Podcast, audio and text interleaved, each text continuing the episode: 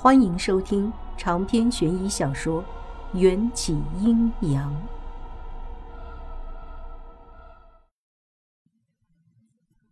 我最受不了小孩子哭，不自禁的就张开双臂，想要把小生的脑袋搂进怀里。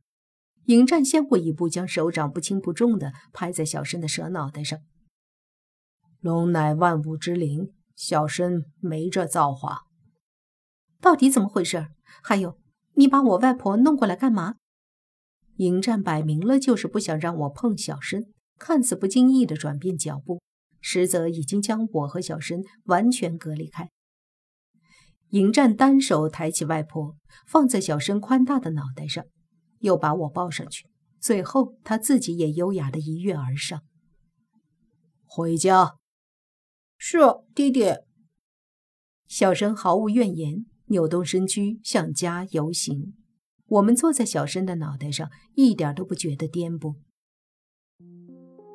小申白天又去偷吃了不少增加灵气的灵果，但他降世的时间还少，还属于幼蛇，没法将灵果中的灵气吸收转化，导致灵气躁动，才会感觉热火中烧。只有王婆口中的那枚避火珠。才能缓解小生的痛苦。我不能让这逆子毁了我们的家，便将王婆和避火珠带来这荒山野岭，帮小生去热。迎战淡然地望着远方，修长的睫毛在眼睑下遮掩出一片好看的扇形阴影。迎战在说“逆子”和“我们的家”的时候，声音似乎都不自觉地变得柔和，但也只是若有似无的一瞬。我不知是不是我的错觉，可我还是不解。如此说来，小身体型变得这么巨大，而且还会飞，也是因为吃了灵果的关系。灵果只能增加灵气，不能改变动物的体型。小身的体型，用你们现代人的话，应该叫做遗传。遗传。可小生的亲生母亲也没长那么大。蛇需要交尾才能产子，你见过小生的亲生父亲没有？我被问住了。打从认识小生，我就只见过小生和他母亲，外婆也没说过葫芦沟还有一条雄蛇呀。小生听见我们的谈话，眨了眨血红的眼睛，似在回想。娘亲，我也没见过我的亲生父亲，从来没见过。我怀疑小申的父亲不是蛇，当然，也不可能是龙。迎战做出结论。小申游得很快，聊了没两句就到了家门口。看着变成庞然大物的小申，我纠结的眉毛都快要打结了。这么大的体型怎么塞进房子里？就在外面放养也不行，万一被邻居看到会吓死人的。迎战总是轻易就能读懂我的心思，取下我脖子里的木牌，在手中晃了晃，小声就自觉地钻进木牌里。我诧异极了，这么大只也能装进去？迎战牵着我的手走进房间，脚步略显慵懒。小生是灵，灵魂可以无孔不入。他大袖一挥，家里那些被砸坏的家具便重新组合在一起，完璧归赵。小生这几晚还需要避火珠，你们先送王婆回房，我去把寝室修葺一番。不知是不是错觉，我总觉得今夜的迎战有些疲惫。我和小申进入外婆房间，小申从木牌里伸出一条尾巴，把外婆小心地放回床上，在外婆的脸上蹭了蹭。谢谢老婆婆。睡吧，有事叫娘亲。今天发生了太多事情，我的精力和体力都快要透支了。房门关上前，小申愧疚地用小尾巴勾住房门，大眼睛里止不住地扑闪出豆大的泪珠。娘亲，对不起，我把爹爹咬伤了。吃了灵果，小申才得以提早发育。他只是从木牌里把脑袋探出了一小半，就差不多能把外婆的房间填满了。小申扁扁的嘴巴紧抿在一起，看不出嘴巴里是否藏着如钢针般锋利的牙齿。但荒山上的那只大棕熊身体被撕裂成两截的惨状，足以证明它的咬合力有多致命。回忆今晚，从见到迎战时起，他的脸色表情就特别冷淡，好似扑克牌上的国王，让人生出敬畏，不敢靠近。还总是用挺拔的背脊对着我，现在想来，应该是在隐瞒胸口的伤势吧。可迎战不应该是那种不会受伤的体质吗？我记得他就算被无烟老道砍掉了一只手，也能在眨眼间长出一只崭新的手臂的。我安抚地拍着小生巨大的蛇脑袋：“你咬到爹爹哪里啦？”虽然我不愿承认。但听见迎战可能受伤，我的胸口已经忍不住惊起一阵刺痛。小生哭得更凶，他不想让迎战听见，用小尾巴捂住嘴，努力压制着。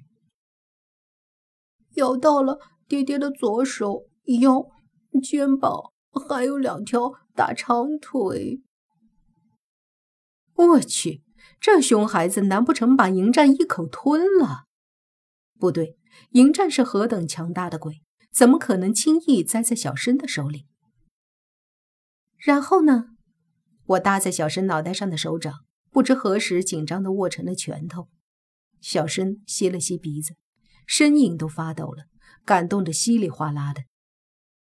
其实，爹爹那么强大，只要三拳两脚就能轻易把我打昏的。可是爹爹他明明举起了拳头，却又放下了。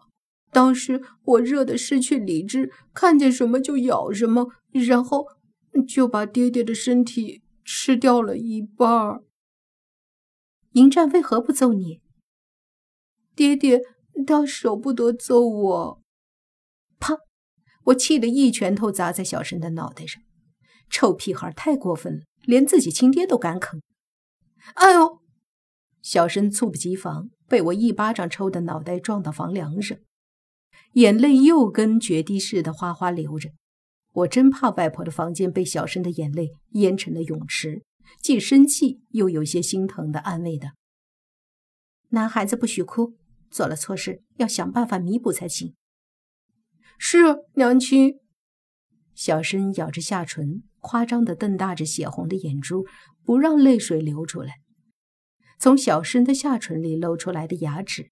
可以看出，确实锋利的如针，甚至比电视里大白鲨口中的牙齿更加吓人。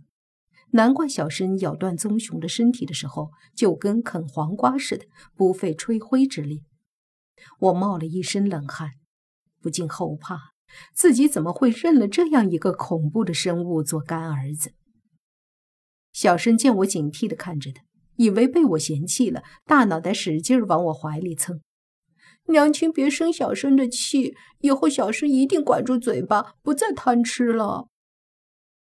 我被小生超大的舌头拱得几乎摔倒，一只有力的手掌适时地撑住我的后背。迎战的表情依旧清冷，薄唇的色泽也似乎比昨天苍白了几分。